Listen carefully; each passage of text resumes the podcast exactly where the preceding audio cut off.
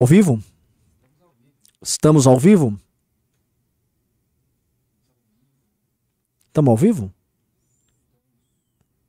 Boa tarde, meus queridos amigos. Boa tarde. Primeiro de tudo, um abraço para todos vocês que estão na semana do Natal acompanhando política, obviamente acompanhando política com o MBL, que é a única instituição política séria deste país.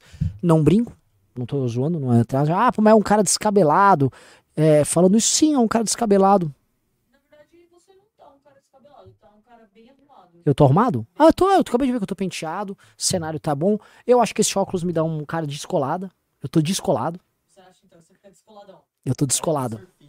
Tô, tô descolado, já já vou pegar o shape. E aí eu vou. Nossa senhora. Aí, cara, descolado, golpista. Meu, pelo amor de Deus. Boa noite, galera. Vamos lá. Boa tarde, na verdade. Uh, dia. Dia complicado na República, mas precisamos interpretar as informações. Tem gente comemorando o fim do orçamento secreto dado pelas mãos de Ricardo Lewandowski, né, um ministro com DNA petista dentro do STF, ao mesmo tempo em que uma ação advinda da rede de sustentabilidade, proposta pela rede de sustentabilidade, ela tem, ela foi dado provimento por parte do ministro Gilmar Mendes, numa decisão monocrática, retirando do teto constitucional gastos como o Bolsa Família, o auxílio emergencial ou você chame do que você preferir. O fato é, o Arthur Lira, nesta segunda-feira de manhã, tomou um sacode, mas tomou um sacode. Tá pior do que o vestiário da França depois de perder a, a final da Copa nos pênaltis, tá? O cara tá zonzo. Porque foi um no cravo na ferradura. Arthur Lira, de um lado, negociava com o PT a aprovação da PEC que era, vamos dizer assim, a sua porta de entrada para se reeleger presidente da Câmara. E ele estava recolhendo os votos, mas avisou: minha, força de barganha está no orçamento secreto. Vá no STF e feche o orçamento secreto para mim. O orçamento secreto, se por um lado ele facilita o trabalho de negociação junto à Câmara dos Deputados, por outro ele terceiriza. E o PT não quer essa terceirização. O PT quer comando dele da parte do orçamento. E também há um incômodo, posto que o PT, como representante hoje eleito do dito establishment, o PT não pode uh, ficar dependendo do centrão e do baixo clero, coisa que aconteceu duas vezes com o PT. Uma vez foi com o. quando ganhou. Meu Deus. O Severino Cavalcante, que foi a vitória do baixo clero na eleição presidência da Câmara em 2005. E com o Eduardo Cunha, duas vezes, duas experiências muito ruins para o PT. Ele não quer depender desses caras e ele quer entregar para o alto clero, dito establishment, o comando das casas legislativas, porque foi com este establishment que ele fez parceria. Quem é o establishment? É o MDB tradicional, o MDB do Renan Calheiros, do próprio Michel Temer, que são alas que brigavam, agora estão mais ou menos conjuntas pela impunidade por participar também nesse governo. Tem PSDB, tem figuras do judiciário, tem o próprio PT. Esses nomes eles estão mais ou menos se recompondo, construindo uma espécie de um consenso geral para poder administrar, tá bom? Uh, o Eric Lindo falou: cadê vocês falando do Gilmar? Eric, eu estou falando agora, o seu débil mental, seu mongol. Então relaxa aí, relaxa o bumbum aí, né? Então, uh, veja assim, o PT precisava fazer isso para retomar o comando. Mas o Arthur Lira estava propondo esse acordo com eles imaginando que eles ficariam apertados, ou melhor, que o poder de barganha dele, barganha dele se daria através desta pressão na aprovação da PEC, que é fundamental para o Lula começar o governo mantendo auxílio emergencial, que é promessa de campanha. Pois bem, sem que ele esperasse, a rede entra com uma ação, Gilmar caneta, e a canetada do Gilmar é uma canetada que vai jogando a gente cada vez mais no caminho de uma República das Bananas, porque é uma canetada Vamos lá, segura o Renan, o cara tá todo mundo rindo. Ah, mas o cara já começa a nem ver o que eu tô falando, nem deixa eu molhar o bico, eu tô explicando o contexto aqui. Né? É... Aí o, o, Gilmar Mendes vai. E por que, que ele transforma. O, ele coloca o Brasil nessa rota de, de República da Bananização? Porque ele diz o seguinte: certos gastos, eles são gastos de origem constitucional, portanto, eles têm que ficar fora do teto. Ele tirou isso da cabeça dele. Obviamente ele vai fazer uma baita de uma argumentação, porque no juridiquês qualquer coisa, você pode justificar qualquer coisa no juridiquês, você vai arrumar um vínculo constitucional com qualquer coisa. Tá? É um... A gente sabe como é que é o juridiquês, e a gente sabe num país é, onde o relativismo moral impera e onde as elites mudam de posição cada hora, dependendo apenas do contexto que lhe seja mais proveitoso. Então, ele vai, faz uma parada dessas, acaba com qualquer capacidade do legislativo e do executivo uh, organizarem uma política fiscal minimamente séria. Pois como você vai organizar uma política fiscal minimamente séria se o STF vai e fala, não, esse gasto aqui você não pode deliberar com ele, você não pode colocar num teto. Não, isso aqui é ele conseguiu deixar o orçamento brasileiro ainda mais engessado, criar uma espécie de uma categoria nova de gastos que são, vamos dizer, são incapazes de serem contornados ou enquadrados em um determinado regime fiscal. Transformou o Brasil numa piada fiscal, eu volto a repetir, isso é uma piada fiscal. E aí ele entrega pro Lula, né, a cabeça do Arthur Lira em cima de uma bandeja. Porque agora que o Arthur Lira não tem como gerar dificuldade pro Lula para passar a PEC, o Lula pode acabar com o orçamento secreto. E foi isso que o Lewandowski, que na, na quinta ou na sexta-feira, me corrija isso, foi quinta ou sexta-feira, segurou a votação do orçamento secreto. O voto originário do Lewandowski era um voto sim, era um voto pela manutenção do orçamento secreto. Ele pede vista. E aí, tão logo o Gilmar Mendes dá a canetada salvando aí o orçamento do Lula, a PEC maluca do Lula, já acaba com o orçamento secreto na hora. Foram duas decisões do STF benéficas para Lula e que dão um tiro mortal é, na. na eu tava lendo os comentários, aqui tem que parar de comentário que eu me perco Dando um tiro mortal de vez no, nas pretensões de poder do Arthur Lira. Isso significa que o Arthur Lira vai perder a presidência da Câmara? Não. Oi? Quinta-feira, Quinta né? Obrigado. Isso significa que ele vai perder a presidência da Câmara? Não. É possível que isso gere um sentimento interno a corporis que fortaleça os deputados. Os deputados devem estar muito bravos. Porque, veja só, o relatório da Rosa Weber manda abrir onde foram gastos esses valores do orçamento secreto. Eles têm que ter, dar agora transparência. Ou seja, é horroroso para eles isso. Muita gente vai ser, muita gente pode ser presa ali. Né? Vamos lá, o Ribeiro falou: Caraca, Renan, explica isso aí. O Lula é F demais. O Lira colocou ele na parede para pedir ministérios e o caramba tomou uma tungada. Sim, o Lula não é o Bolsonaro. Assim, o PT não é o Bolsonaro. O Zé Dirceu não é o Carlos Bolsonaro. Estamos falando finalmente de um inimigo inteligente, bem articulado, com posições em todas a, em todo o grande todas, com posições dentro das grandes instituições brasileiras que soube construir um grupo, um consórcio, um bloco, uma aliança, um arco e tá indo governar. Entendam, establishment não é aquela patética daquela Simone Tebet que foi usada na eleição agora descartada. É Renan Calheiros que está jogando junto. É Gilmar. É Temer. Isso é a turma deles, sacou? Não, não esses patetas que foram úteis durante o período eleitoral que estão já estão sendo liberais inclusos. Né? Esse bando de liberal trouxa que ficou apoiando o Lula. Tá? É... Vamos lá. Olha, só leio um pima enquanto isso. O Horstein Fotograf. Não. Hortsides Fotograf Berlim, o Felipe Minicelli disse. O Renan ama o MBL, usa muito pouco seu tempo livre para bagunça. 19 de dezembro, firme aí. Renan, tem como assinar o clube com PayPal? Meu cartão é empresa, não posso incluir esse tipo de. de olha, vou te falar, Felipe, faz o seguinte: manda uma, uma mensagem no Instagram para Faustino RN e ele monta uma, um sistema de pagamento para você, tá? Galera, Estamos com quase 1.500 pessoas, mas só 500 likes. Dedo no like aí na live, por favor, para a live chegar no número maior de pessoas, tá? Uh, prosseguindo. Então, o, o, como eu conversei com o Kim, internamente na Câmara dos Deputados, pode ser que os deputados se unam ao redor do Arthur Lira como resposta ao que o Lula e o STF fizeram, tá? Isso também tem o outro lado, é uma faca, como diria o o, o, poeta é uma faca de dois legumes, né? Faca de dois gumes, claro, mas é uma faca de dois legumes, porque o, o Lula tá arrumando uma briga maior com o legislativo. E se o espírito interno do legislativo comprar essa briga, o Lula vai começar com um dos poderes bem bravo com ele. Tá? Gostaria de lembrar vocês que o, o briga por poder muda muito. Nesse cenário, o STF, que está muito fortalecido, ele fortalece também o executivo, e o inimigo que está enfraquecido agora passa a ser o legislativo, que é justamente onde o PT tem menos posições. No governo Bolsonaro, foi o contrário. O executivo era fraco e o STF e o legislativo se fortaleceram. Vocês entendem o ponto? Então, a natureza da briga muda de figura. A natureza da briga agora é outra. E vocês têm que entender porque guerras são diferentes, os cenários mudam. Então a gente pode prever que a força de resistência ao próprio STF pode vir do próprio legislativo. E a gente precisa de bons deputados lá, coisa que não tem. É o Kim. E a gente vai precisar de rua. Agora, o próprio Centrão, que está muito bravo o que está acontecendo, vai agir. Tá?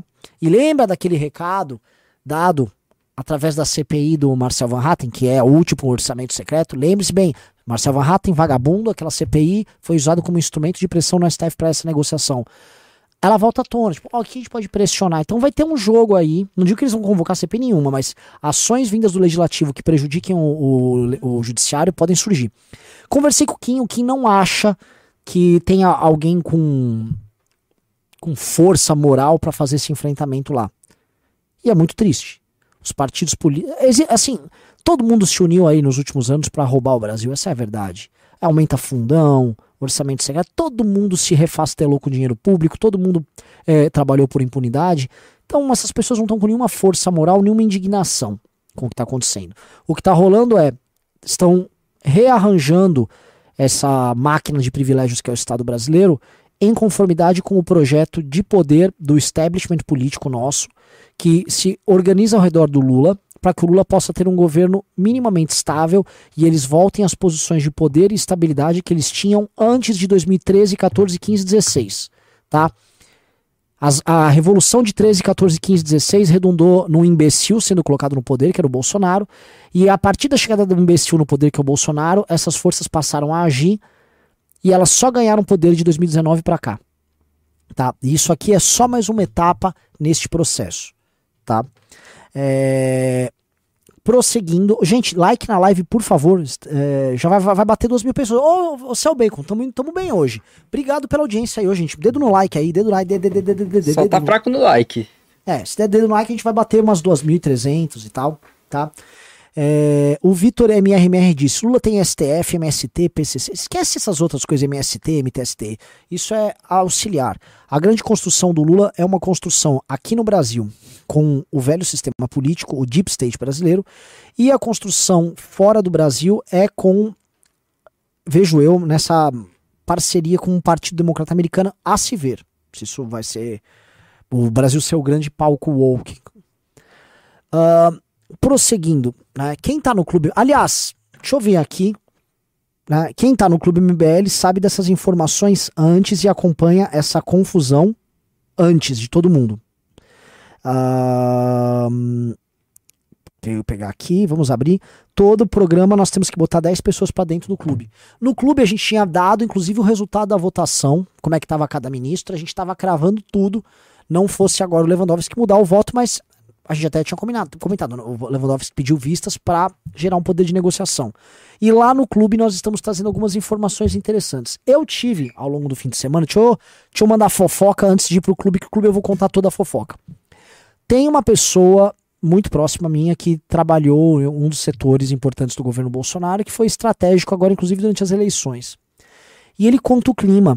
Forças Armadas, setores que estavam próximos do governo no pós-eleição. O clima é de que o Bolsonaro é decepcionante, essa é a palavra deles. Tá? Que o Bolsonaro é um fraco. O Bolsonaro, ele, na visão deles, ele realmente ficou chorando e ficou em depressão todo esse período. O Bolsonaro ficou mal. O Bolsonaro chorava por coisas ridículas.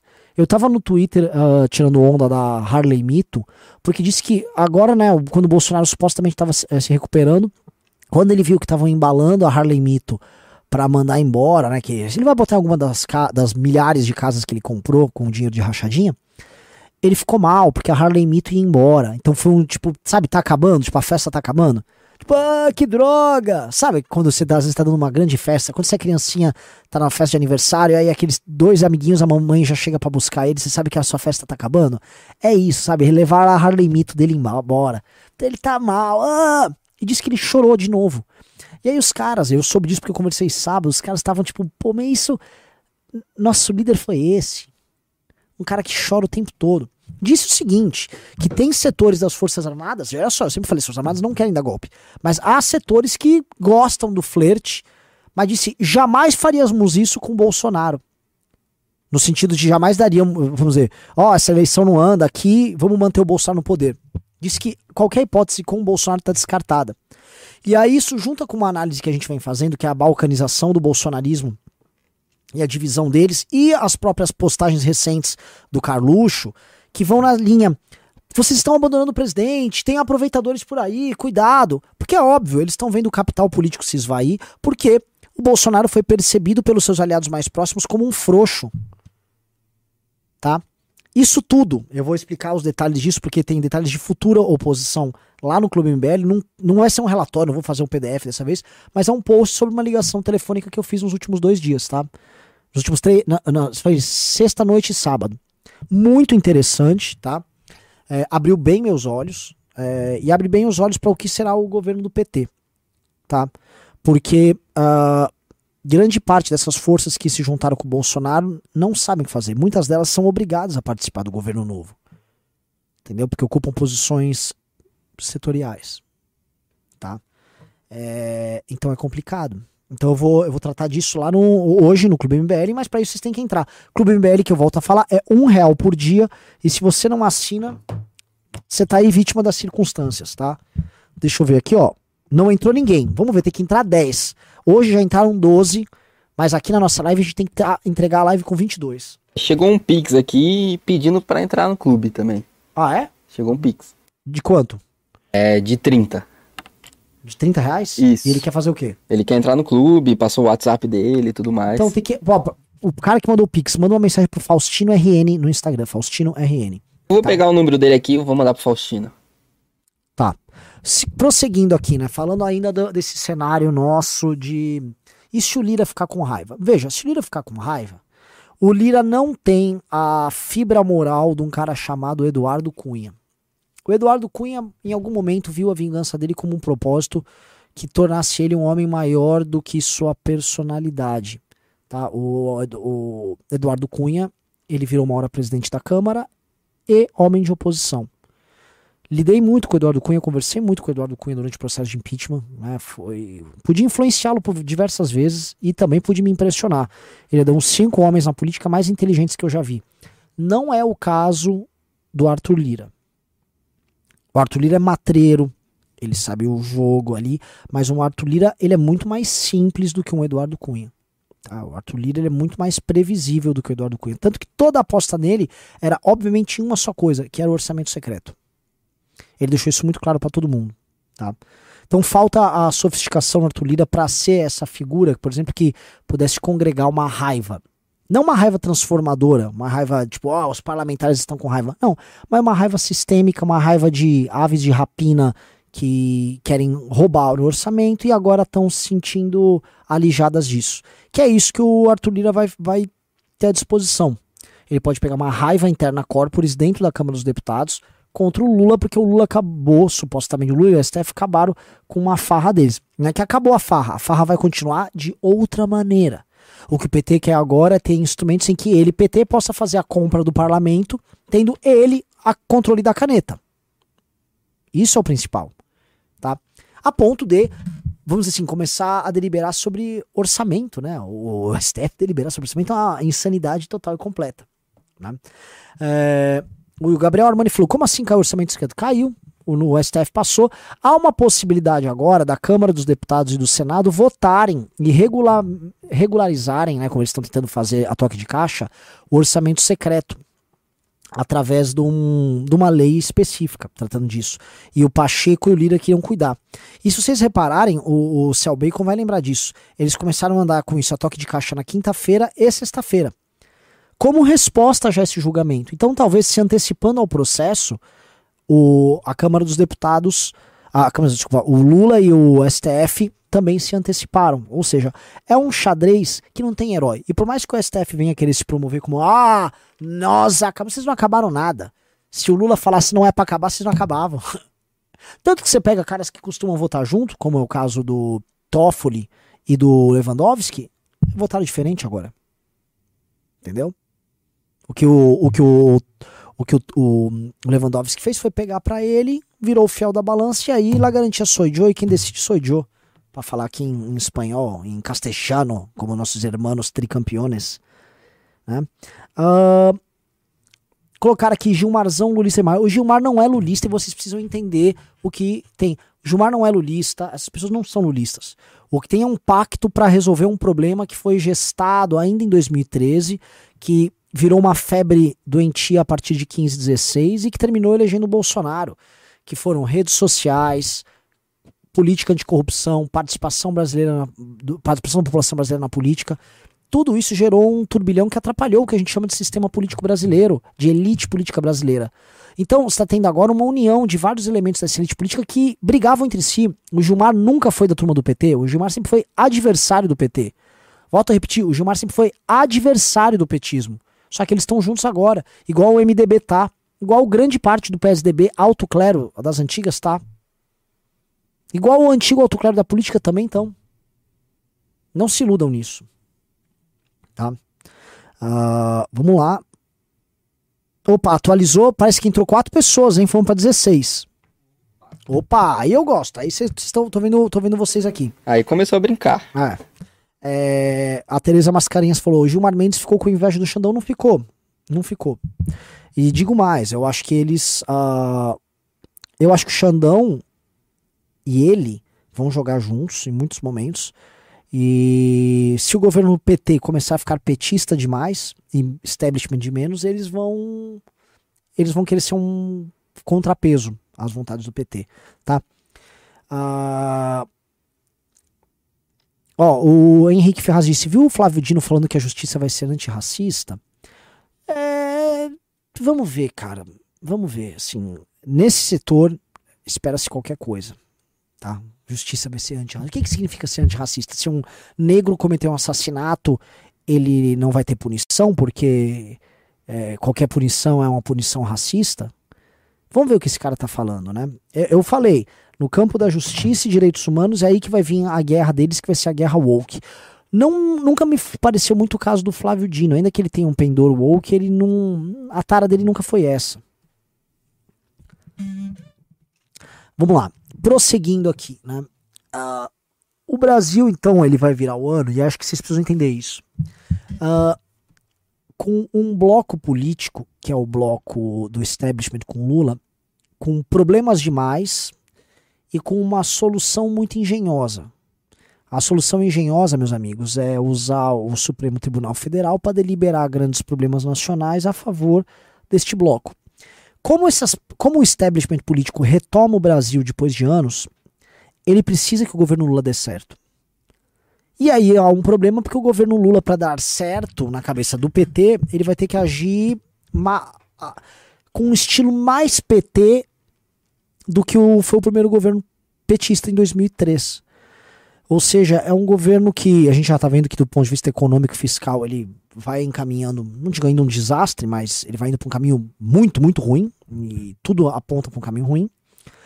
Uh, mas que, em grande medida, uh, é um governo que não será pacificado e é um governo que se entende num processo de crise. Tá? Uh, como é que esses caras vão se comportar se eles precisam fazer esse governo dar certo? E se esse governo começa a não dar certo? Esse é o ponto, tá? Esse bloco, talvez, pensando na sobrevivência política e eleitoral, ele também vai ter que agir. Então, por mais que o Lula demonstre muito mais habilidade que o Bolsonaro, por mais que o Lula venha, esteja sendo muito mais efetivo nessa aliança com a Suprema Corte para obter vitórias que são importantes para ele, eu ainda acho que a situação deles ainda é precária, especialmente no legislativo. Acho que com a sociedade civil e acho que depender exclusivamente de decisões polêmicas advindas da Suprema Corte para conseguir governar vai aumentar ainda mais o caráter autoritário da Suprema Corte, vai aumentar ainda mais a ideia de que as pessoas têm que enfrentar esse caráter, vai acabar colocando a, o legislativo próximo dessa demanda e vai colocar o Brasil numa rota de conflito interno novamente. Então, eu, por mais que eu veja o Lula muito habilidoso, eu também vejo o Lula dependendo demais dessa arma. E mais, o governo nem começou, ele já está fazendo uso dessa arma. Óbvio. Ah, mas Renan foi para um tema que era central para ele. Foi, mas já teve que recorrer. Então, tá complicado, eu não sei o que esperar ainda. Vamos ver aqui se entrou mais gente no clube. Galera, Clube MBL, ó, só programação da semana.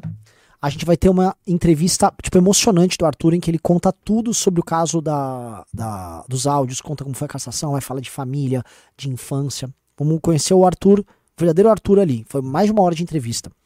Vai ter uma, um documentário com o advogado Arthur Rolo contando dos crimes que o Bolsonaro cometeu que vão torná-lo elegível. Uma análise do maior jurista eleitoralista do Brasil sobre isso. Tem também um relatório sobre balcanização da direita brasileira que já está sendo confeccionado. Tá? Então, isso fora as informações de bastidor diárias que nós temos. Faustino tá aqui? Alguma. Você quer falar alguma coisa? Couto. Ah. É, acesso, academia, acesso ao Clube MBL a gente não consegue. Fala, né?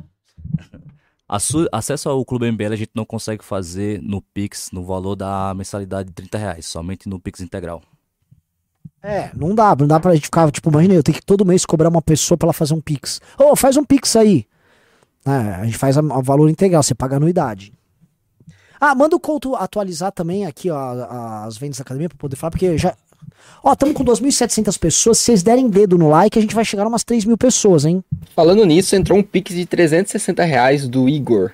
Ele falou: Gostaria de entrar no clube MBL, não tenho IG, mas podem me chamar no WhatsApp. Daí ele colocou o WhatsApp pra me colocar. Então já põe pra falar com o Faustino, ele já entrou. Já vou botar que a gente tá com 17 hoje no dia com esse, tá? Ou seja, já entrou 5, faltam 5 aqui. Bora que dá, hein? Bora que dá. Dedo no like aqui também no programa, galera, pra gente chegar a 3 mil pessoas, tá? Merecemos isso. Novamente, estamos aqui, semana do Natal trabalhando. Eu vou gravar vídeo todos os dias, até, até no Réveillon vai ter vídeo meu, tá? Uh, só fazer um apanhado pessoal aqui. Quando houve o, o Réveillon de 2018 para 2019, né? É, ou seja, Bolsonaro assumia dia 1, eu passei o Réveillon na, no litoral norte de São Paulo, em Ilhabela, com amigos, né? Meu irmão, amigos e tal. E tinha, teve o Réveillon, teve o dia 31, naquela ressaca no dia seguinte e tal. E aí eu acordo, eu ligo na TV, tá o Carluxo sentado em cima do Rolls Royce presidencial, tomando posse junto com o pai. Aquilo me fez um mal. Né? Eu vi aquele farsante, eu falei, nossa, eu odeio esses caras. Eu odeio esses caras, eu odeio. Eu sabia que ia, dar, ia ser um governo desastroso ali, com o Carluxo sentado ali. Tinha tudo: patrimonialismo, apropriação do público pelo privado, culto à personalidade do pai, participação da família de forma decisiva dentro do governo, quebra de protocolo. Você entende como as coisas são simbólicas? O ato do Carluxo estar sentado ali representava tanta coisa que você podia prever que o governo ia ser ruim só de ver aquilo. Eu também previ que o governo ia ser um desastre quando eu via a, aquela deslumbrada da, da Michelle Bolsonaro, né? Lá com aquele negócio de Libras aparecendo. E aí o pessoal já veio, ai, ela é linda. O Caio Coppola, ai, ela é incrível. Eu falei, meu Deus, as pessoas estão cultuando essa pateta, cara, vai dar errado. E aquilo estragou meu Réveillon. Eu lembro que eu passei os dias seguintes fazendo ligações telefônicas, entendendo o que ia acontecer e sabendo que o MBL é, ia ter um, assim, muita dor, porque ele ia ter que fazer oposição a isso aí. Foi muito duro, eu tive que expulsar assim, centenas de pessoas do movimento para o MBL ter a posição séria que ele teve. Uh, até com o Arthur, no começo, o Arthur falou, Renan, calma, vamos com calma. Eu falei, Arthur, você não tá entendendo o que eu tô vendo tal. Foi muito duro, mas hoje eu olho, assim, eu tenho certeza que a gente agiu correto. E é uma coisa muito de feeling, né? É, obviamente que os fatos depois corroboram isso, mas as intuições, você confiar na tua intuição é muito importante. Quando eu vi aquelas fatos, minha intuição falou, isso vai ser um desastre. E eu tava certo, cara. Então tava muito certo, enfim, fico feliz. E eu digo isso porque vamos ter outra posse presidencial agora no dia 1. Eu não sei onde eu vou passar o Réveillon, tá? Mas uh, eu sei que eu vou me irritar. Eu sei que o que a gente vai ver é assim, é, uma, é um Réveillon, é uma posse de governo muito revanchista tá? A gente vai ver muito ódio vindo dessa turma, muita lacração com artistas cantando lá, como se a democracia tivesse retornado ao país.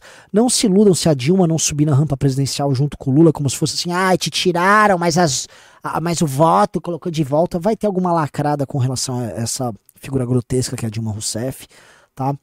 É, vai ter um empurrão da, de grande parte da esquerda internacional para isso. Então, é, é, é eu, vou, vou me irritar muito na virada do ano, eu tenho certeza disso. Tenho certeza. E a gente já tem que entender assim, o governo Bolsonaro acabou. Né? Aqui eu vou, vou sair um pouco do, desse tema de agora, eu vou comentar sobre a derrocada do governo Bolsonaro. O governo Bolsonaro é um governo absolutamente enfim, tá terminando aqui, falta o quê? Nem 10 dias? É, não, faltam 12 dias para acabar o governo Bolsonaro. E ele. Vejam, ele. ele sai melancolicamente, e mesmo na saída, que é natural, porque todo governo vai terminar, especialmente quando não reeleito, de forma melancólica. E mesmo quando ele termina bem, ele também é melancólico, porque toda saída de poder é melancólica. No caso do Bolsonaro, olha como é, tudo é fake. Ele tá saindo, mas a, a aposta dele para os seguidores dele é que ele vai dar um golpe de Estado e que o Lula não assume. Então, mesmo a, a saída melancólica, ela é acompanhada de uma grande mentira. Né? E aí, né, veja. Como é que as pessoas ainda acreditam? Hoje, dia 19, supostamente era mais uma data para o golpe acontecer. Eles haviam falado, ó, oh, dia 12 foi a diplomação, mas precisamos de mais alguns dias, tá? Precisamos. A, a água, a água para ser bebida pela onça tem que né, ser fervida. A cobra tem que escolher o cigarro se vai fumar. Não sabe se é Camel, não sabe se é Marlboro, não sabe se é Hollywood. Então a cobra tá escolhendo o que vai fumar, tem que ganhar uns dias. Em resumo, eles só ficaram ganhando dia. Hoje, supostamente aconteceu golpe. Não vai acontecer golpe nenhum. Tá? Não tá acontecendo nada. E o Bolsonaro está abandonado e o que está restando é o Carluxo chorar em redes sociais. E aí eu volto a, a, a, assim, a perguntar para vocês, meus amigos, o Lula assume dia 1.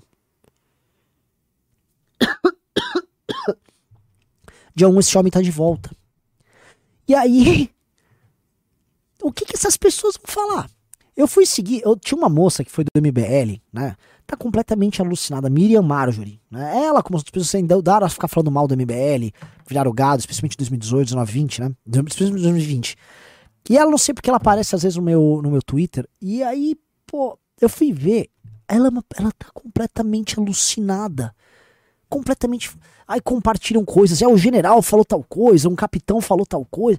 Coitados, cara. Como é que vão ficar essas pessoas depois quando o Lula sumir, o Bolsonaro simplesmente voltar para casa dele, as Forças Armadas vão continuar dentro do, dos quartéis? E aí? E quando o, o, os poucos palhaços que restam na frente do, dos QGs ali forem tocados para fora? Mandarem eles irem para casa? Ou vão tomar aquela, pff, aquele jato d'água ali no, no acampamento deles? É, Renan, o Riso pediu para avisar que as inscrições para academia de 2023 já estão abertas. Ah, é? Estão abertas. Ah, galera, é o seguinte, vamos ter academia em 2023 e isso significa também que você que está nos assistindo vai passar por um vestibular. Então já se inscreva academia.mbl.org.br. Agora não é pré-inscrição. Quem fez, fez. Quem não fez, não faz mais a pré-inscrição. Mas agora é literalmente você se inscrever para o vestibular academia.mbl.org.br, tá? Vamos lá, ó, já estamos em 19 pessoas que compraram o clube aqui durante o programa, tá? Mais aquele lá, também 20. Não, pera, pera. Desculpa, 19 no dia. Nós colocamos agora 8 pessoas. Falta duas para bater a meta. Falta duas. Vai, agora falta bem pouquinho só. E tem 2.800 pessoas na live. Não, então... uma baita live, tô muito orgulhoso. Perguntaram aqui, ainda não é pimba, mas eu tô hoje generoso. Como vai funcionar com quem. Né, é, vale para pessoas de 15 anos academia? Vale. Teve gente formada com 13. Uh, como vai funcionar com quem já fez a pré-inscrição? Ah, o pré-inscrito, ele tá numa situação diferente. Novamente, foram as pessoas que mais se interessaram por política depois, ele já tem a vaga deles reservada. O resto, como vão entrar dezenas de milhares de pessoas, a gente já tem dezenas de milhares de inscritos, vai ter uma espécie de um vestibularzinho, um teste aí que a gente vai fazer. O Gazu falou, opa, quero assinar o clube. clube.mbl. Ó, tá aqui, ó, para assinar o clube é clube.mbl.org.br, tá?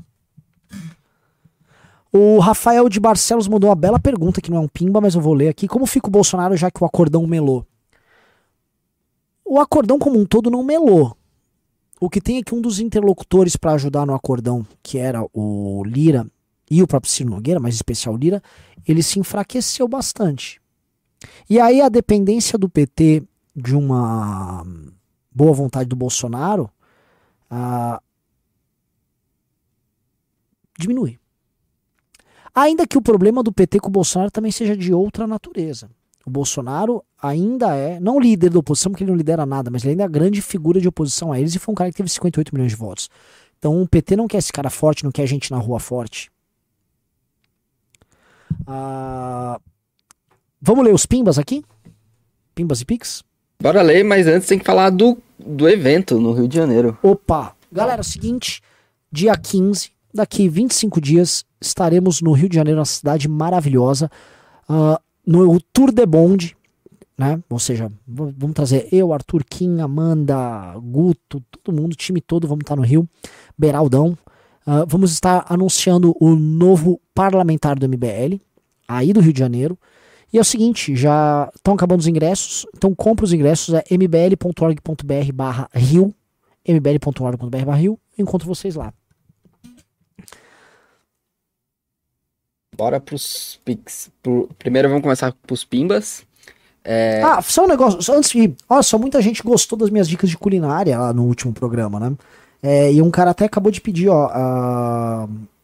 Renan, manda, manda, mais dicas aí. Se a gente bater as 10 pessoas aqui no clube, a gente já tem 8. Eu dou. Eu vou ensinar mais uma receita minha aí. Eu acho legal ensinar do macarrão. O macarrão eu achei bem diferente. Vou ensinar a fazer o amatriciana verdadeiro. Tá uma receita romana clássica, uma das melhores. Para mim, meu melhor, a massa preferida, super simples, vou ensinar vocês a fazerem, mas tudo tem truque. Bora pros pimbas. O Lucas Mariano mandou dois reais, calvo e descolado. Calvo e descolado, vou até botar meu óculos pra ficar calvo e descolado. Nova skill liberada. o Jacob mandou 10 reais. Ô, cara! Ô, cara! Cadê a Harley Mito? Me levando a Harley Mito. João Teodoro da Fonseca mandou 5 reais. Lira deve estar tá com saudade do Bolsonaro agora.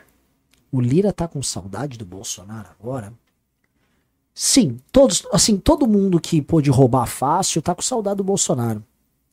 Veja, o Bolsonaro, ele não ele não trabalhava em benefício do seu projeto. Primeiro que ele não sabia qual era o projeto para além de se salvar. E segundo que ele nunca soube trabalhar. Já o PT sabe trabalhar, ele sabe o que ele quer no curto, médio e longo prazo. O PT é um adversário formidável, o Bolsonaro é um idiota. O Antônio mandou dois reais. Custo do PT, Lira vai ficar, vai ficar no Ministério da Saúde?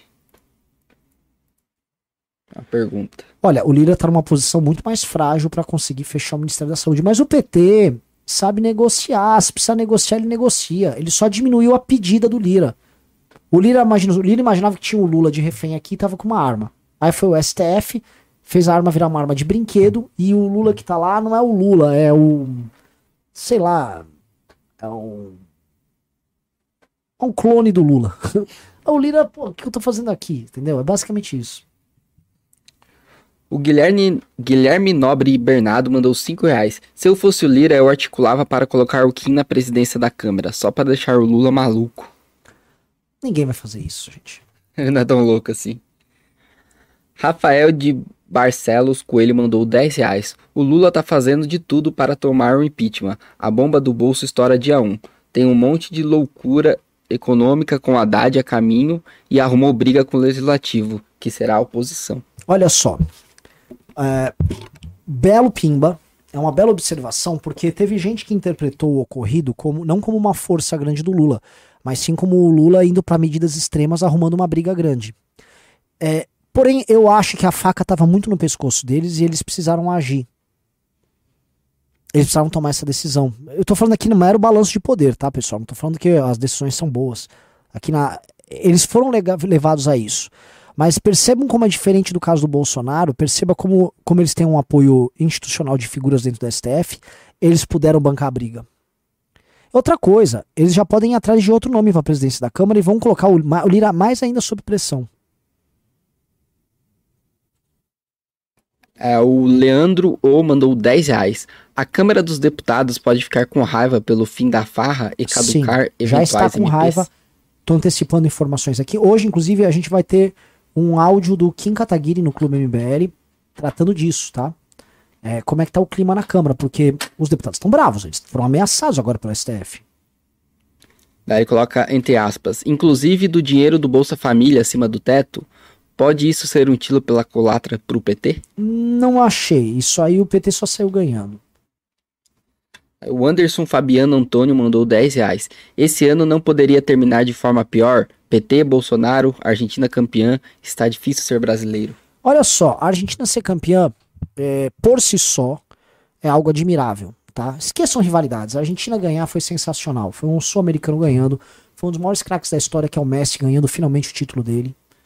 Foi justo. A Argentina jogou melhor do que a França na final e a França conseguiu aqueles empates muito por sorte e erros primários que a defesa da Argentina é, tomou. Porque olhando o jogo, a Argentina foi muito mais consistente. Os gols da Argentina foram construídos, ou seja, o pênalti veio de uma jogada construída, o gol do Di Maria foi um contra-ataque mortal bem construído e o gol do Messi ali no final também. Tá? Colocado isso, é humilhante para nós que ficamos com esse caso de soberania, ai, penta, não sei o quê, ficar aí se achando. Eu tenho, minha, eu tenho meu julgamento que eu tenho sobre essas musiquinhas que o Brasil canta, e sobre isso, se quiser, eu boto aqui, eu falo para vocês o que, que, eu acho. É, foi a primeira Copa que eu realmente fiquei triste que o Brasil perdeu. Eu não fiquei, não. Nas outras eu tava. Posso falar? Agora passou a Copa. Alguém consegue se identificar com esses jogadores aí? Ah, não sei se você acha assim, é. ah, o jogador de futebol brasileiro, ele é tipo um cantor de funk ostentação, um eu não vejo, assim, eu não me vejo nenhum desses caras. Eu, eu, me forçava a gostar do Neymar, assim, pra falar, não, tem eu que gostar de um brasileiro. o Neymar, não quero defender o Neymar, defendendo, tipo, ah, vamos lá, a Copa tem que ir, mas não dá. O time da Argentina se matou por todas. Eles jogaram com técnica, mas jogaram com uma gana. Eles queriam muito ganhar a Copa. Sim, nossa, tinham, era uma garra. Era uma absurda. garra. Pô, você fala, eu, eu gosto desses caras. Sim. Se mataram para ganhar a porcaria do título. Os caras do Brasil parece que eles foram lá se exibir pro mundo. Veja só como nós jogamos bem. Hello, vocês não são melhores que os outros países, sacou? O Brasil não passa de um time europeu em Copa desde 2006. O Brasil não tem nada demais. Tá? Parem de se achar, ah, eu sou o último bosta, eu sou do Pelé. Aí vem aquela música merda. Primeiro, né? O que aconteceu com a inteligência do brasileiro? Olha essa música. É. 58 foi Pelé! E 62 seu mané! Ô, oh, aprende a rimar, velho. Você é uma cabra que tem que fazer. É! 50 seu Pelé! E 62 seu mané! Aí precisa mudar a rima pra outra. Aí só muda pra um. Em 7-0, o esquadrão! Primeiro a ser tricampeão! Aí, né, tem que ter Romário, tem que rimar. É, Ô, oh, 94, Romário! 2002, fenômeno! Campeão! Primeiro ser campeão! Aí tem um bagulho, Brasilzão. Ele tem que botar um mãozão pra rimar porque ele não conseguiu fazer. É isso. Aí nós somos bom. E aí vai lá pra fora e quer ficar só, a gente dança. Não tô só falando de dança do jogador. Todo mundo é torcida do Brasil. Nós somos zoeiro. Ai, o brasileiro precisa ser estudado. Nós somos muito. Nós não somos muito loucos, sacou? Louco é, sei lá, um país terrorista que. Do, lá no mundo árabe tem gente muito mais doida que a gente. A gente só é bobo exibido. Sabe aquele moleque no colégio, na sala de aula, que ninguém dá bola para ele, ele é meio bobo, e aí ele, pra tentar fazer amizade, ele tem que ser o engraçado da turma? No meio da aluninha. É, é é isso como o Brasil quer se comportar pro mundo em tudo. Nós somos os engraçados da sala de aula, nós somos zoeiro, o Brasil não. Ninguém leva a sério o zoeiro, sacou? A menina bonita da classe não vai querer pegar o zoeiro. O zoeiro não vai ser o cara que vai tirar a nota mais alta. Ele depois não vai passar no vestibular. Ele só é o bobo da sala. E ele não é nada além do bobo da sala. O brasileiro é o eterno bobo da sala do mundo, tá? Então fica com essa bobeira. Ai, gente é doido. A Argentina foi lá, jogou séria e ganhou. E acabou merecia ter ganho, jogou melhor do que a França, e o Brasil que ature isso. É, tô falando que a skill do Renan de óculos é o Renan Rage, Renan Pistola. O Renan Pistola, Renan Pistola é muito bom, mas é que também precisa falar isso, né? É, negócio, né? Parece assim, chega a Copa, ai, chegaram os acrobatas do Brasil, nós somos incríveis, o Harlem Globetrotters. Tinha um time de basquete americano que nem se botasse ele pra jogar contra os times, ele perdia. Mas eles eram uns acrobatas, faziam manobras. O Brasil virou o Harlem Globetrotters. Tem futebol de areia, né? É, nós somos zoeiros, temos manobras engraçadas. Ai, nós somos o país, nós não somos o país do futebol. Tá, nos últimos 15 anos a Croácia foi mais relevante nas Copas do Mundo do que o Brasil. Tá, tem 3 milhões de habitantes a Croácia. O Uruguai foi mais relevante. A França, a Argentina. o Rogério Mendes mandou 10, reais. 10 reais. Renan, o Reinaldo Azevedo virou o Rodrigo Constantino da esquerda? O que você acha que aconteceu? O Reinaldo é, ele tá numa posição muito. Ó, o que eu vou falar aqui é muito sério sobre o Reinaldo. Nós, em certa medida, vivemos os sonhos e as imaginações, a imaginação política do Reinaldo Azevedo. O Reinaldo Azevedo foi uma das mentes por trás do impeachment da Dilma Rousseff. Ele é, é um dos idealizadores do antipetismo no Brasil. E depois ele virou uma das mentes que articulou o retorno do PT ao poder, a destruição da Lava Jato e a construção desse bloco que envolve Geraldo Alckmin, MDB, STF e a Lula. O Reinaldo Azevedo, diferente do Constantino, ele não é um capacho, ele é parte integrante de um de uma forma de governar o Brasil que tá rolando agora, tá? O Reinaldo Azevedo é um artífice, não um uma pulga usada como porta-voz. Anderley Pastrello mandou 5 reais. Renan, bota suas receitas na página do clube, como um bônus. Acho que é over, né? Eu vou, assim, oficial, eu vou fazer um canal de YouTube pessoal meu, já tá pronto o canal. E eu vou gravar, é, foi decidido, sabe? Eu vou gravar sobre culinária e política. O André Grim, Grimaldo mandou 20 reais. Já estou no Clube MBL, mas o conteúdo tá tão brabo que eu me sinto na obrigação de doar mais um pouco. Valeu. Ótimo. Ó, gente, digite 1 um, se vocês querem que eu continue com óculos, digite 2 se eu tiro o óculos. Tem, tem gente reclamando, mas eu tô gostando de fazer com óculos. Deixa eu ver se a gente bateu uma meta aqui.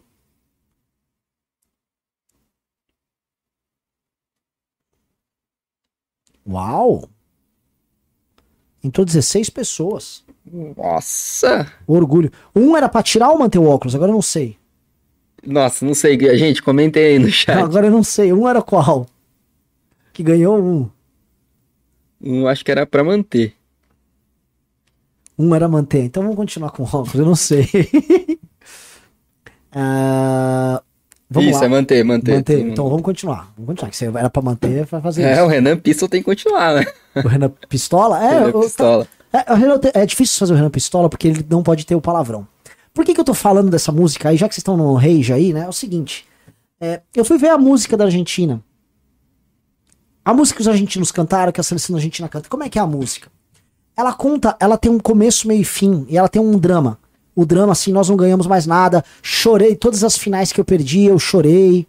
E aí ela conta como o a coisa tem a virada, que a Argentina ganhando a final contra o Brasil, né? No Maraca vencemos os Brazucas. E aí dali em diante eles querem ganhar o Mundial, eles querem ganhar o campeonato. E aí o e no céu tá olhando o Dom, Di, é o Dom Diego, que é o, acho que é o pai do Diego Armando Maradona, é com Latota, que é a mãe, e é. o Diego estão olhando pelo Messi. A história é linda. E assim, as rimas são mais bem feitas. Pô, a música é muito melhor, tem uma melodia, tudo. Você olha assim, pô, os caras tiveram inteligência fazer uma música melhor. E a música não é tipo assim, é tipo assim, 58 foi Pelé, porque não mané, porque não Porra, mano. Seião. É, é, o Brasil fica vendendo muita soberania no futebol quando, meu, tem que baixar, baixa a bolinha aí, vocês não ganham o campeonato desde 2002. E o campeonato ganhou em 2002 é porque tinha três caras que foram o melhor do mundo. Foi o Rivaldo, Ronaldo e, e, e Ronaldinho Gaúcho, com os dois melhores laterais do mundo. Cafu e Roberto Carlos. Calma aí. Calma, ba baixa a bola, mas não ganha porcaria nenhuma há muito tempo, tá? Não passa de quarta de final. Quando foi pra semi, tomou sete da Alemanha pra largar de ser trouxa. Aí parece que, né? Ah, chegou os zoeiros, é, eu sou um pombo. Eu tô a banho, mano. O Thiago Ursic mandou 27,90. Ah, o Rubem falou, e a Argentina não ganhava 36. Calma, meu filho. Exato. E ela tava na miúda. Ela não ganhava nada, tava na miúda. Quando você vê a música dessa Copa, a música, eu chorei as finais que eu perdi. E vem, o Dom Diego tá no céu. É então, uma coisa meio tango no, no espírito, né? Uma coisa meio trágica tal. Não ficou lá, ah, eu sou soberano, eu sou bababá. Ó, o Matheus falou, a gente só quer ser feliz, né? Esse é o problema do Brasil. Para de querer ser feliz. Ser feliz é um estado. Estar, não existe ser feliz, existe estar feliz. E é um estado transitório curto. Tá? Pare com essa porcaria aí. E para de querer, assim, brasileiro, a gente não tem que ser o, o, o zoeiro, eu sou zoeiro, eu sou zoeiro, muito, só como eu sou engraçado. Fica a imagem, toda a Copa, a imagem dos torcedores brasileiros, tipo, a, a, turma assim, nossa, a gente causa demais. Meu, tipo, a gente é muito louco, né? Sabe aquelas meninas, tipo assim, meu, azul, acho muito louca, né? Oh, é isso que nós viramos, velho? Pô, tem que ser respeitado. O Thiago Ursic mandou 27,90. Seria interessante para o MBL concatenar forças com pauta armamentista para, inclusive, a abertura do partido? Acha que seria interessante dar ênfase nisso? Sim. Sim. Monstro Baleia mandou dois reais. E esse boato de moeda única com a Argentina? Não, se você acompanhou o último relatório fabuloso feito pelo Orlando Lima e pelo Gabriel sobre MMT, a gente demonstrou que a ideia de moeda única ela serve muito para alicerçar a prática dessa MMT, a super emissão de moeda, transformação do Banco uh, Central Brasileiro numa espécie de um banco central de um mercado comum, como foi o caso da Europa. Então, leiam porque tá fabuloso. Mas para ler tem que entrar no Clube MBL. Quem entrou, hoje já entrou quase 20 aqui na live. Já vão lá e procurem o último relatório. O Gabriel Petrucci mandou 5 reais. Falou em off. Meu tio trabalhou por décadas na balsa São Sebastião Ilhabela. Grande tio Romeu, um velhinho de bigode. Ele faleceu semana passada.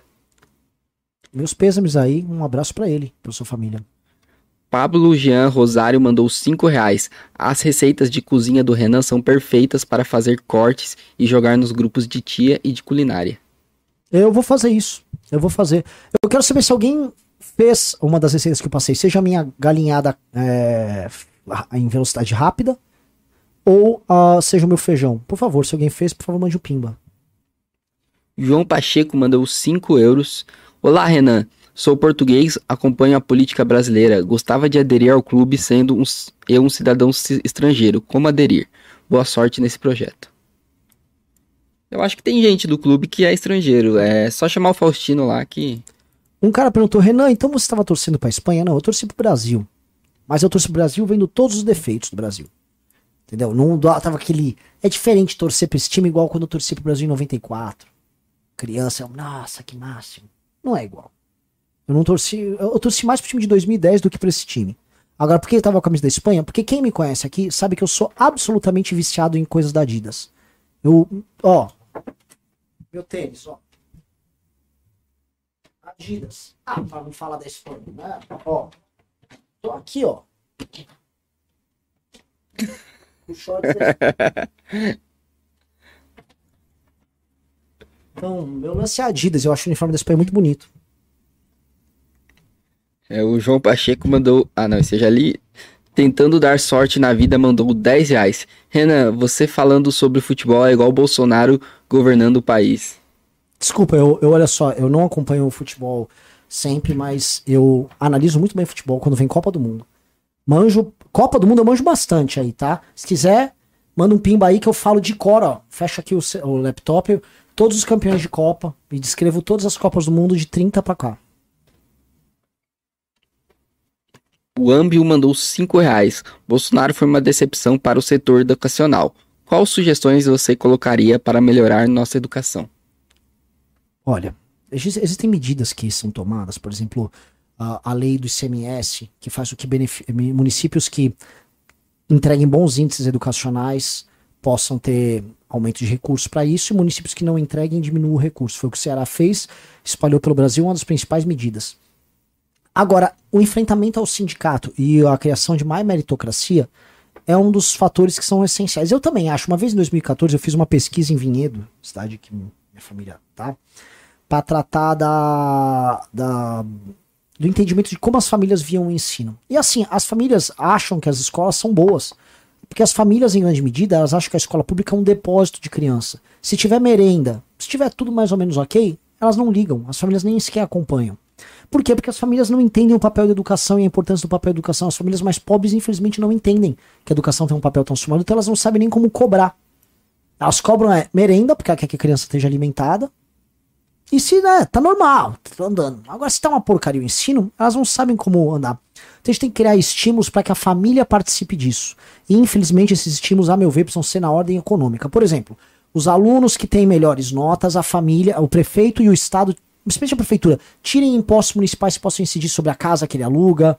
A família tem que ter algum tipo de benefício financeiro para o bom desempenho das crianças, porque é a única maneira de a gente fazer que as famílias interajam e dentro de casa tornem, uh, vamos dizer assim, o ato de ir bem na escola um ato premiável. E a família inteira tem que se sentir premiada pra gente envolver. Então, eu acho que isso é uma coisa que acho que o MBL tem que trazer, uma coisa que a gente já pensou com política pública, mas isso é o Renan falando, tá? É, é, independente disso, dentro do Estado há outros instrumentos, os estados já estão implementando, como é o caso do ICMS educacional, e no livro amarelo a gente vai poder discutir mais como fazer outras, outras medidas. Aline Lisboa mandou 10 reais. Não sei se vocês estão com isso no radar, mas o contrato da usina Itaipu com o Paraguai vence em 2023. Hum. Leandro O mandou mais 10 reais. Artilheiro da Copa de 1982 para cá. Vai, Renan. Artilheiro da Copa não vou saber. Eu posso falar todos os campeões de Copa de 30 para cá. Posso falar os times de destaque. Por exemplo, ó, Campeão, ó, me corrigem, se eu errar, vocês não comprem, não comprem mais o Clube MBL, tá? Campeões.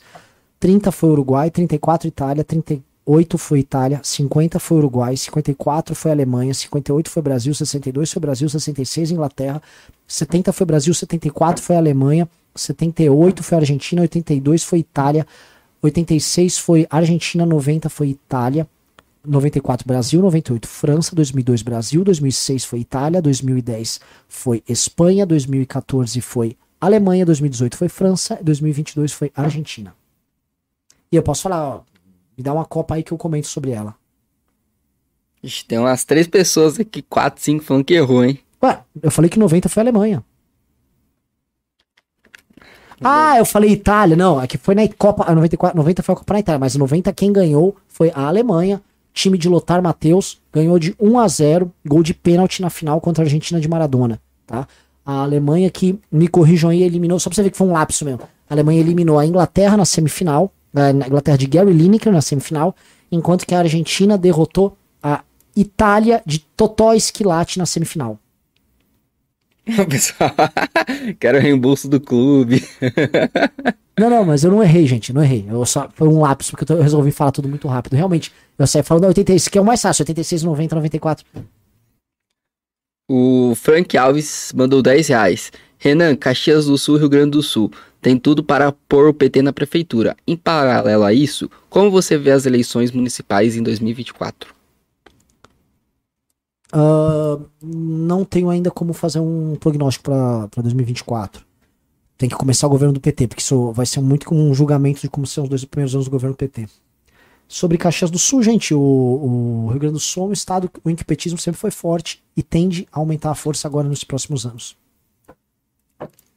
É, o Leandro. Ó, pediram pra eu falar, já que não falam aí, pediram pra eu falar de 78. Primeiro, 78 tem uma forma muito estranha, que foi, aconteceu só nas Copas de 78 e 82, que são quadrangulares. Tem a fase de grupos, tem, vai tendo triangulares barra quadrangulares para definir semifinalistas e finalistas, né? E no caso, o Brasil foi para um triangular, que era Brasil, Argentina e Peru. E do outro lado era Holanda, Itália e mais alguém. Né? Foi uma Copa marcada por um roubo. Aquela Copa foi comprada pela Argentina. A Argentina comprou o time do Peru. E aí ela meteu uma goleada de 6 a 0 no Peru para eliminar o Brasil no saldo de gols e ela ir para final. Tá? Foi uma forma horrível de, de Copa. E é isso. É, o Grazu Silva mandou dois reais. Pronto, estou no clube. Salve pro MBL Londrina. Salve pro grande. Eu oh, adoro Londrina. Foi...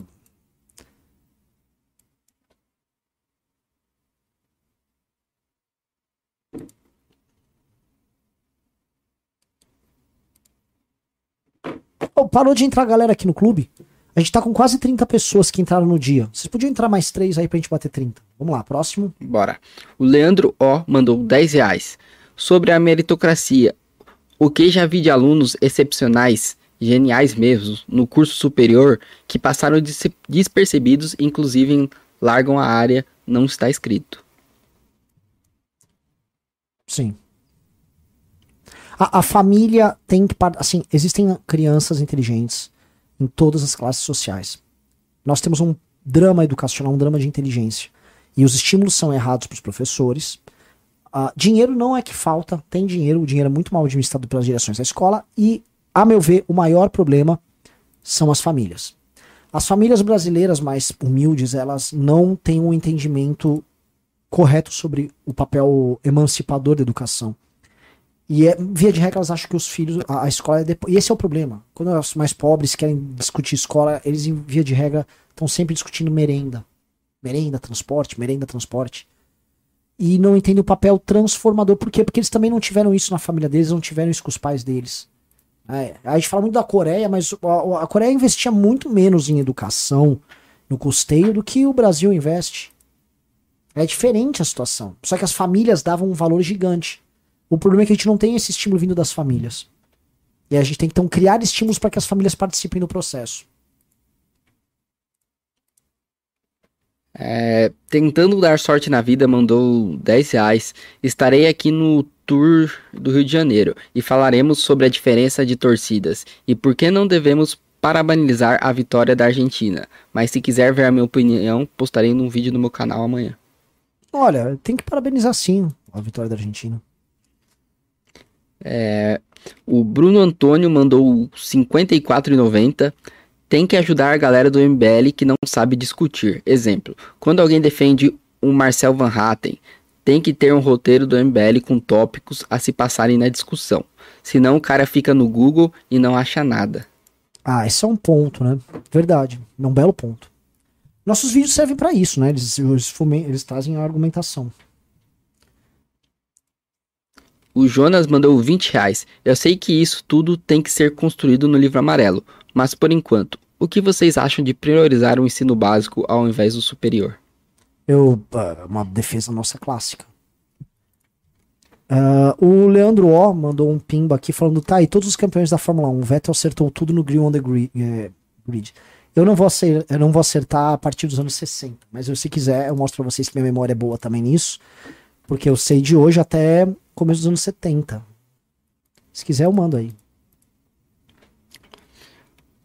O flamenguista vascaíno mandou 10 reais. O velho agro está perdendo força e o novo não tem líder. Dá para entrar nesse nicho ainda, inclusive nas universidades? O velho o quê? O velho agro. Sim. Sim. É, ele fala: tem estados que C pontuar de agrárias nunca foi o esquema esquerdista. Dá para entrar? Sim. Ó, só vou falar aqui os campeões da Fórmula 1, então a gente já vai encerrar o programa, que já bateu uma hora, ó. Não, não isso eu vou responder pimba depois, mas vamos lá. É, 2000, ó, 21, ó, pera, 22 Verstappen, 21 Verstappen, 20 Hamilton, 19 Hamilton, 18 Hamilton, 17 Hamilton, 16 Rosberg, 15 Hamilton, 14 Hamilton, 13 Vettel, 12 Vettel, 11 Vettel, 10 Vettel, 9 Button, 8 Raikkonen, 7, não, não, 9 Button, 8 Hamilton, 7 Raikkonen, 6 e 5 Alonso, 4 Schumacher, 3 Schumacher, 2 Schumacher, 1 Schumacher, 2000 Schumacher, 99 Hackney, 98 Hackney, 97 Villeneuve, 96 Damon Hill, 94, 95 Schumacher, 94 Schumacher, 93 Prost, 92 Mansell, 91 Senna, 90 Senna, 89 Prost, 88 Senna, 87 Piquet, 86 hum, Prost, 85 Prost, 84 Lauda, 83 Piquet, 82 Rosberg, 81 Piquet, 80 Jones, 79 Scheckter, 78 Andretti, 77 Lauda, 76 Hunt, 75 Lauda, 74 Fittipaldi, 73 Stewart, 72 Fittipaldi, 71 Stewart, 70 Hint, aí 70, 69 acho que foi Stewart também. Aí eu começo a esquecer. Nossa, se eu decoro tudo isso, eu não lembro nem o nome da minha mãe no outro dia. Ah, tô falando, mano. Você é louco, que memória. O Johnny Arguello mandou 5 reais. O que o, merece, o que o Messi merece tá mole. Torcer para a Argentina é pedir para ser feito de otário por eles. Os próprios jornalistas deles ou uns BR. Mas deixa eu falar um negócio. Dane-se. Eu tô, eu, eu tô um pouco me lixando porque os argentinos acham de mim. Eu, eu realmente não tenho eh, eh, nada, assim. Eu, eu, vou falar um negócio, eu acho os franceses ainda piores. Eu já fui pra Argentina e pra França, e você é muito mais maltratado na França do que no Brasil, tá? Na França do que na Argentina, muito mais. Se a, a Argentina tem essa coisa anedótica de fazer comentários que eles são superiores a nós, por outro lado, o francês, ele não faz o comentário, mas ele age como se você fosse inferior. O francês é asqueroso. A França, como país, deixou de ser França há muito tempo, em muitos aspectos. E o que ela mantém é uma falsa é, imagem de um país humanista escolhendo uma, escolhendo uma herança colonial e uma postura colonial nojenta até hoje. São um dos maiores exportadores do multiculturalismo e da cultura woke no mundo inteiro. Não gosto da seleção da França. Não gosto. Não só em termos futebolísticos, como também não gosto dessa lógica que eles estão fazendo, que basicamente é uma seleção mundial em que comunidades que não são aceitas pra, de verdade, são as pessoas que moram na periferia de Paris e são tratadas como segunda, segunda categoria, pegam e pensam os jogadores, tá, estão lá para jogar e vai que vai. Prefiro a Argentina, que é mais autêntica no que faz. É, o Caio Azevedo mandou 5 reais. Graças por la felicitaciones, mono. O Leandro O mandou mais 10. Ele falou boa, kkk. Ele manda mais 10 de novo. povo da nossa idade tem trauma de Zidane de 98 e Henry de 06. Sempre vamos torcer contra é a França. É verdade, é verdade. O, o Zidane, a, a França é, a, é, o maior carrasco do Brasil. Ganhou do Brasil em 86, em 98 e 2006. Tá? A França é o carrasco do Brasil. A Argentina não é carrasco do Brasil. É, a única seleção que me fez torcer pra Argentina foi a França. Lógico. Então, asquerosa. Outra coisa, tá? Agora eu vou defender a América do Sul. A América do Sul, mesmo que disputa a Copa e tem alguma chance, é Brasil, Uruguai e Argentina. São três países. Os três somados têm o que? 10 títulos. A Europa toda tem 12. A Europa, ela tem todo o dinheiro do mundo no futebol dela, o futebol dela é profissional, o mundo inteiro assiste o futebol dela. Fingem que não existe futebol na América do Sul e a América do Sul só virou um lugar para os caras virem buscar jogadores. Descobri agora do que os arrogantes do Real Madrid não querem nem sequer participar do Mundial lá, disputar contra o Flamengo, etc. Porque eles querem se preparar para Champions. Para esses jogadores, a Champions é mais importante que Copa do Mundo, tá? Eu quero que se dane Entendeu? Eu quero que se dane isso aí. Eu acho. Uh, então, assim, ah, a Argentina é meu rival. Dane-se, eu acho animal que a América do Sul tenha 10 títulos e a Europa tenha 12 e tinha que a América do Sul buscar os 12 títulos. Essa é a real. É, agora vamos para os Pix. É, Felipe Leite mandou 5 reais. Se deixar eu fazer a trilha sonora do próximo filme do Mbele, eu assino o clube agora. Tem que assinar o clube. Deixa eu falar um negócio, ó, citar aqui o Mbappé, entrevistaram o, o, o Mbappé, o pai do, dele, e veja só como é a, a nacionalidade fluida hoje do, desses países a, europeus que dependem da mão de obra dos imigrantes, que são tratados como cidadãos de segunda categoria, sim. Você vai na periferia de Paris, eles são tratados como bicho, tá? O Mbappé, ele a família dele é camaronesa, se eu não me engano. E ele queria ir para se filiar na Federação de Camarões. O pai dele queria colocar ele na Federação de Camarões para ele jogar pro Camarões. Aí os caras quiseram grana ou propina, alguma coisa do tipo. Aí eles, ah, então vou pra França. Essa é a nacionalidade do Mbappé. Do Mbappé. Tipo, ah, aqui não quis, então vou por aqui. Entendeu? É um jogador fabuloso. Mas assim, a França é isso, tá? É uma, é seleção meio que apátrida. Ah, mas eles nasceram lá. Nasceram, mas eles mesmos, em grande medida, não se veem como franceses e a França não trata eles dessa forma. Basta ver Marrocos, que já, já que tem, tem a identidade cultural do Islã muito poderosa, há uma parte dos jogadores nasceram nos outros países, mas se declaram marroquinos, porque a identidade marroquina é mais forte do que a identidade dos outros países uh, que compõem, em geral, os jogadores da França, por exemplo. Pedro Luiz mandou 20 reais. Vocês previram essa decisão em outra live? Aumenta o poder do STF e reduz o do legislativo, especialmente baixo clero era, era o mais lógico. Sim. É, o Enzo Rodrigues mandou 10 reais. Para onde vão os 40% da população que ainda apoia Bolsonaro? Vão se manter na oposição a Lula? Não é 40%, né? É mais. E acho que grande parte da população vai se manter, porque isso sempre foi oposição ao, ao lulismo. É o antipetismo que existe na sociedade brasileira. O João Pablo mandou dois reais. Renan, se a tour, do, a tour do Rio será a Tour de Bonde, qual o nome da tour na Bahia? Turnê na Bahia. Não tô criativo. É, agora vamos para os últimos pimbas. Johnny Argueiro mandou dois reais. BR é tratado que nem macaco na Argentina. Piada. Três pontos. Não é. Não é. Brasileiro é tratado como turista na Argentina é, paga bem, porque eles estão sem grana. Isso é muito bem recebido lá. Tá? Vamos para além. Eles obviamente vão fazer piadas escrotas e tem um senso de superioridade com relação a gente. Tem isso. Agora, eles não te tratam mal. Agora, vai na França, vai na Alemanha, vai nos Estados Unidos. Puta papinho. Eu acho muito engraçado. A gente fica, ai, os eles acham isso da gente. Ou, como a gente é bobo e paga pau de primeiro mundo, a gente não, mas babá. Nesses outros lugares você é tratado como cidadão de segunda categoria, sim, muito mais do que na Argentina. O Leandro O mandou 6 reais. Ele falou Zagalo 4, França mais Inglaterra mais Espanha igual a 4. França, Inglaterra e Espanha é igual a 4. E o Zagalo sozinho seria 4. É, é. Jonathan C mandou 5 reais. Quero fazer academia ano que vem. Quero fazer a diferença aqui em minha cidade ano que vem. A gente sofre demais aqui na Bahia. Já sou apo apoiador do MBL aqui. Maravilhoso. E foi isso.